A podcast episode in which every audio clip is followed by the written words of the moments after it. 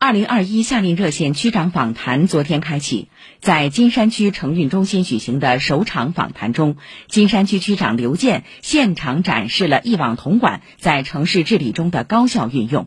他表示，一网统管的关键是问题导向，解决问题的关键在压实责任。请听报道。这是夏令热线区长访谈连续第二年走出广播大厦，到城市治理第一线进行外场直播。非常直观的感受是，一网统管始终在升级迭代。比如金山区今年的防汛防台、重大活动保障，都通过承运中心的大屏来进行调控。当天访谈中，金山区融媒体中心记者来到朱泾镇城北的一条小路上，基本上每一个住户前面都搭了个棚。有一些呢是鸡鸭棚啊，还有一户搭了一个鸽棚啊。此外呢，堆积着大量的一个废品。青山区区长刘健面前的大屏上已经有镜头俯瞰到这个点位。垃圾呢都是堆在树木下面，下面哎，这个是个典型的人居环境整治的问题。直播节目接通了朱泾镇镇长高楠的电话。我们的秀洲村属于我们城乡结合部的一个方位，存在一些垃圾清运不及时、不规范养殖，还有一些这个废品回收的问题。呃，我们接下来呢，计划呢是会同我们村里面包括相应的部门，把这个几个方面的问题要解决。这个应该说它并不复杂，关键是我们要责任压实，第二个要持之以恒。市民杨先生反映，廷卫公路和新公路路口有一处仓库，堆放了很多易燃的纸箱。厂房里的消防设施只有消防栓，达不到存放易燃物品需要的消防等级。节目中马上连线了金山区消防救援支队防火监督三科科长高鹏程说，他们今年五月就接到幺二三四五转来的这个投诉，先后到现场检查了三次，督促企业逐步清空了易燃的塑料材料和金属配件。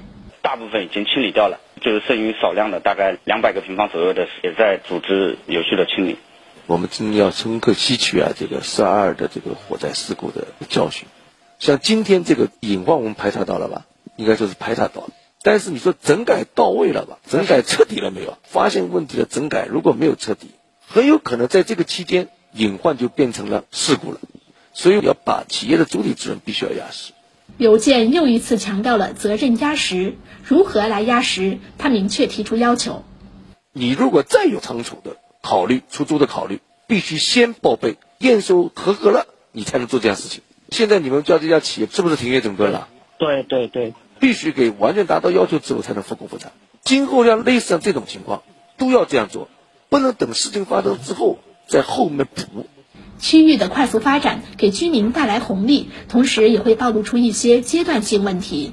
哲优水果合作社是金山区一家颇有名气的规模化合作社，主要从事番茄和甜瓜的种植。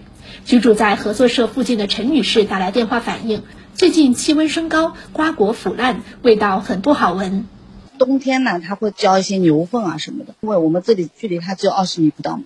直接味道就熏过来，到了夏天，它这些瓜果收成之后，不是烂掉了吗？曹泾镇镇长钱丽英回应：农业废弃物要求及时还田还耕。他们上周现场查看发现，这家合作社因为废弃物总量比较多，确实还有一些瓜藤堆在空地上，没来得及处理。因为现在是绝对禁止焚烧的，一般呢需要进行晒干。粉碎以后呢，要还钱，需要合作社进行一定的投入的。区农委主任叶文娣表示，将由企业和区镇两级政府共同投入资金，再添置一些粉碎设备。所以这块的话呢，我们应该后期的话也是举一反三，对我们其他的全区面上的一些合作社啊，采取这样的类似的措施。以上由记者赵颖文报道。